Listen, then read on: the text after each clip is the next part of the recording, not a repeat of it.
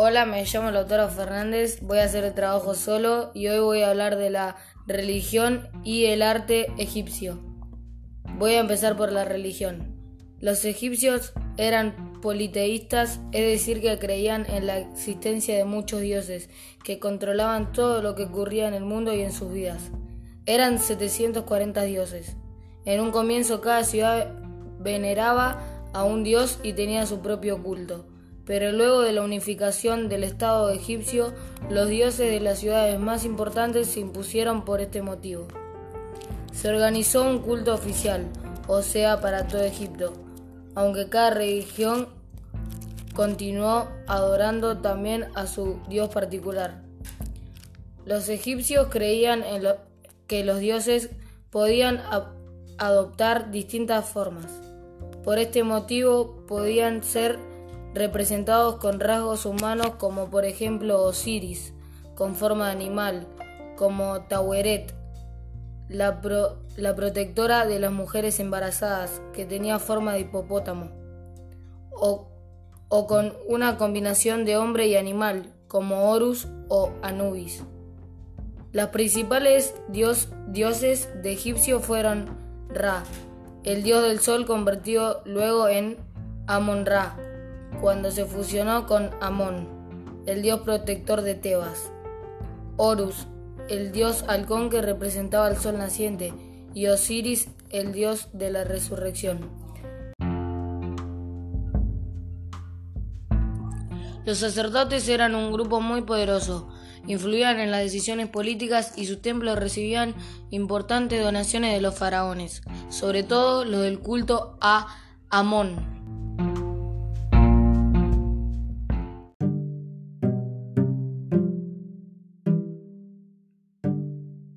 Sin embargo, el faraón Amenofis IV inició una reforma en la religión egipcia. Como lo mencionamos antes, los egipcios creían en muchos dioses. A partir de esta reforma se establece un culto a un solo dios. Este único dios se llamaba Atón, representado por el disco solar. Este no fue el único cambio que hizo Amenofis IV.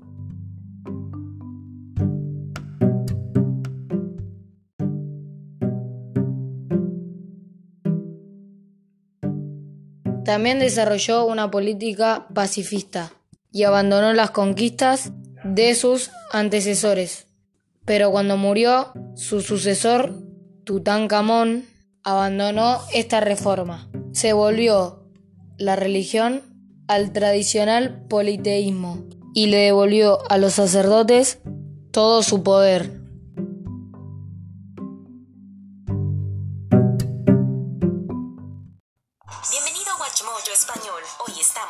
Contando nuestras elecciones para el top 10 de dioses y diosas egipcios. Antes de comenzar, publicamos videos a diario, así que suscríbete y activa la campana para recibir notificaciones de nuestros nuevos videos. Para esta lista, nos estamos enfocando específicamente en la mitología egipcia, lo que significa que no se incluirán faraones ni dioses griegos.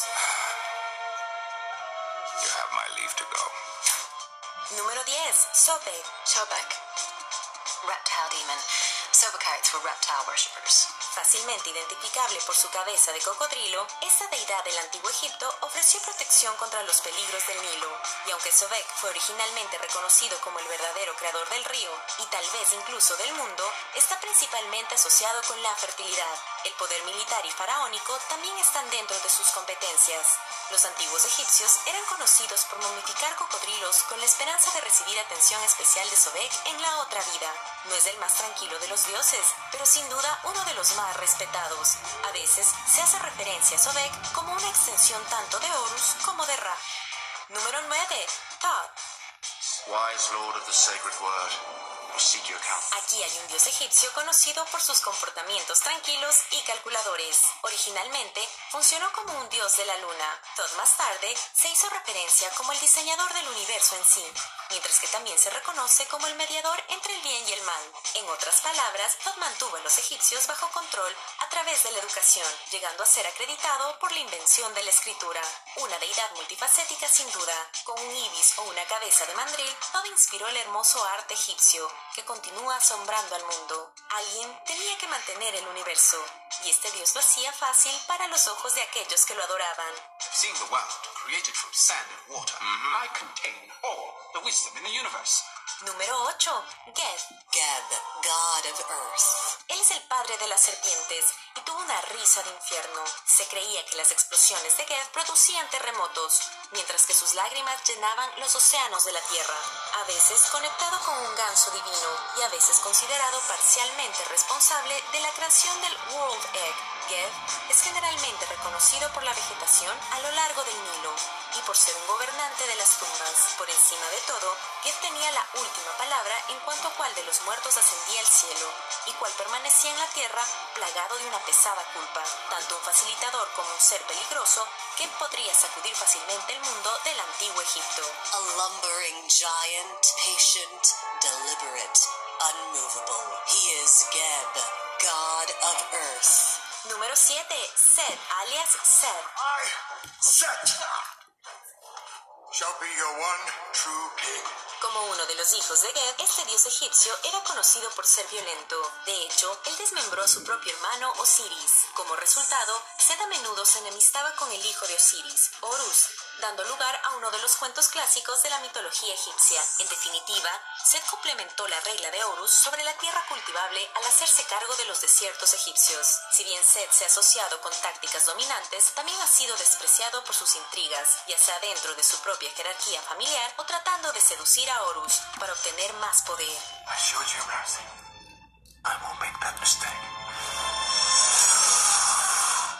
Sin embargo, al final del día proverbial, el desierto rojo pertenecía a Sed.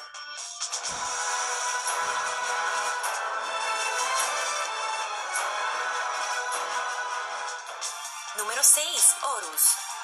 Como se mencionó, este dios juega un papel prominente en el mito de Osiris, respetado como un dios del cielo, un dios de guerra, incluso un dios de la caza. Horus llevaba muchos sombreros en su cabeza de halcón, y los faraones egipcios eran conocidos por ser la encarnación humana de él. Cuando se trata de su legado perdurable en el mundo actual, está la gran esfinge, que a veces se considera un aspecto de Horus, que representa el sol naciente.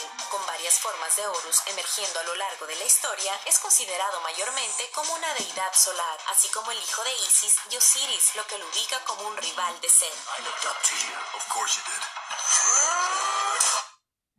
Difundido. Yo también. Yo estoy Goya. Número 5. Isis. She spent eternity searching for the cut up pieces of her dead husband.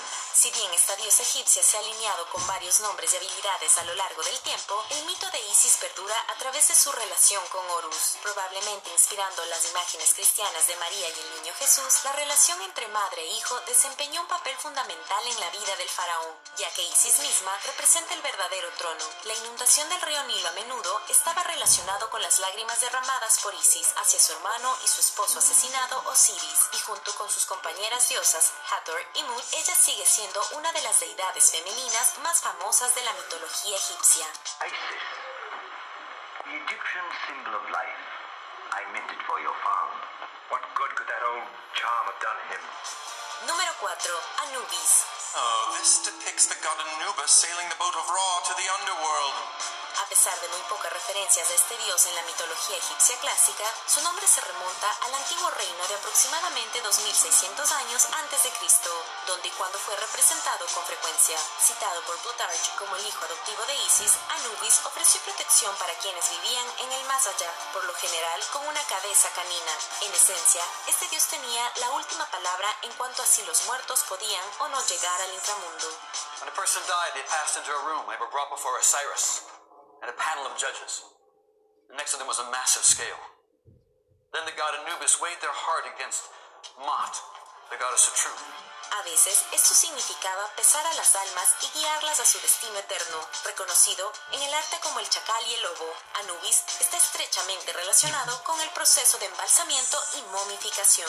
Who's that? The dog-headed figure? Is that a demon? Well, actually, that's a jackal's head. He is Anubis, the Egyptian guardian and protector of the dead. Número 3. Ra. He is the head of a parakeet. It's a Falcon. A menudo mencionado como el dios que definió la religión egipcia, esta deidad del sol tuvo una gran influencia durante la quinta dinastía. De hecho, el famoso Valle de los Reyes se cita a veces como las representaciones de los rayos del sol de Ra y como el supuesto padre de los dioses. Finalmente, se fusionó con la deidad conocida como Amun-Ra, representado en el arte a través de sus relaciones con Horus y Osiris, este dios del sol, el inframundo y tal vez incluso del universo, hizo un cameo en Riders of the Lost Ark de Steven Spielberg, que es solo una de las muchas razones por la que lo recordamos hoy.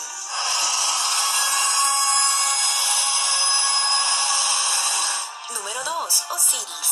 Cyrus, the god of life, was the beloved king of all the lands made bountiful by the Nile. Hijo de Geb o Ra, dependiendo de la fuente, compañero de Isis y padre de Horus. Este es el dios en el centro del mito de Osiria. Según la historia, Osiris se encontró con su muerte a manos de su propio hermano, solo para ser reembalsamado por Isis para dar a luz a Horus. En otras palabras, este ciclo de eventos llevó a Osiris a convertirse en el dios de los muertos, al conocer a los faraones después de su desaparición y guiarlos a través de un viaje de hechizos y desafíos. También se ha dicho que Osiris una vez terminó con la práctica del canibalismo, restaurando la vida a los egipcios y transformando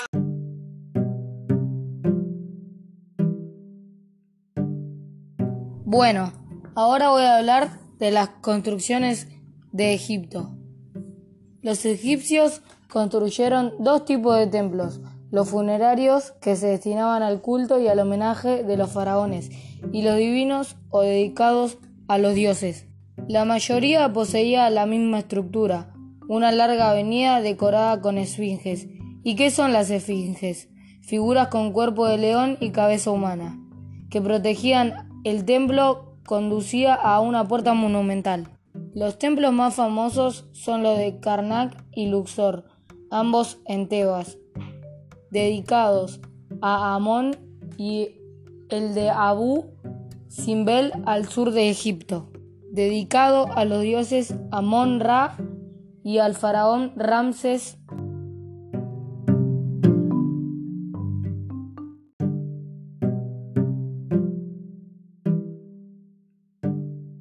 Ahora voy a hablar de los ritos funerarios. Los egipcios creían que existía una vida después de la muerte y que ésta sería feliz o no según la conducta de la persona, mientras la persona estuvo viva. Para los egipcios, el alma era sometida al juicio de los muertos, ante un severo tribunal de 42 dioses presidido por Osiris.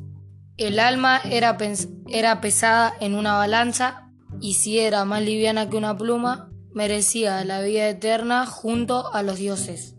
Pero si era más pesada, un ser monstruoso la devoraba, la devoraba. Pero para que el alma pueda llegar al juicio, el cuerpo debería ser conservado, es decir, embalsamado, convirtiéndose en momia. Luego se colocaba la momia en un sarcófago dentro de la tumba junto a los objetos que la persona podría llegar a necesitar en su vida y el más allá. Esto quiere decir que una vez muertos, ellos creían que iban a necesitar alimentos, bebidas, hasta juguetes en la otra vida. Finalmente, para facilitar el paso a la vida eterna, le daban a sus muertos un conjunto de fórmulas con, con declaraciones de inocencia que se describían en la cámara de las pirámides, más tarde en los mismos sarcófagos y por último en rollos de, papiro, conocido como el libro de los muertos.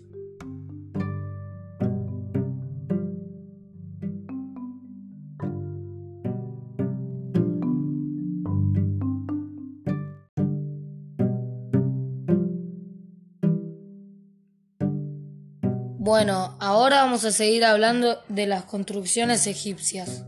Las primeras tumbas del reino antiguo fueron las mastabas, que eran pirámides truncadas, trapezoidales, con una parte invisible, que era la cámara funeraria.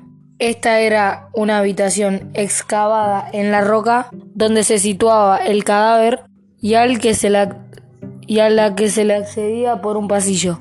Luego esta forma de tumba evolucionó hasta que los faraones de la cuarta dinastía, Keops, Kefren y Miserinos, fueron enterrados en pirámides perfectas, de caras triangulares. La pirámide de Keops tiene una base de 230 metros de lado y casi 150 metros de altura. En, su interior, una serie de pasadizos y trampas dificultan las entradas de intrusos hasta la cámara funeraria. Junto a ellas, junto a ellas se encuentra la gran esfinge, con el rostro del rey Kefrem. En el Imperio Nuevo, los faraones hicieron construir hipogeos en el Valle de los Reyes y en el Valle de las Reinas. Eran, eran grandes tumbas excavadas hasta el interior de la montaña que luego se abrían en cámaras funerarias.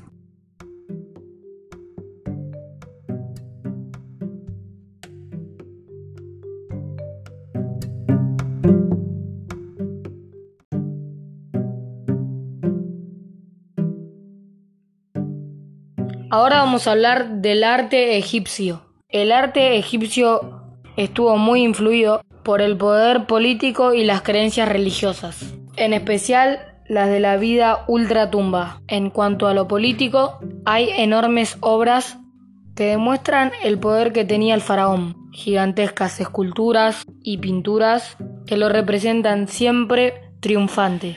Con respecto a la religión, podemos ver templos, tumbas, pinturas, esculturas y toda una serie de obras relacionadas con las creencias de los antiguos egipcios.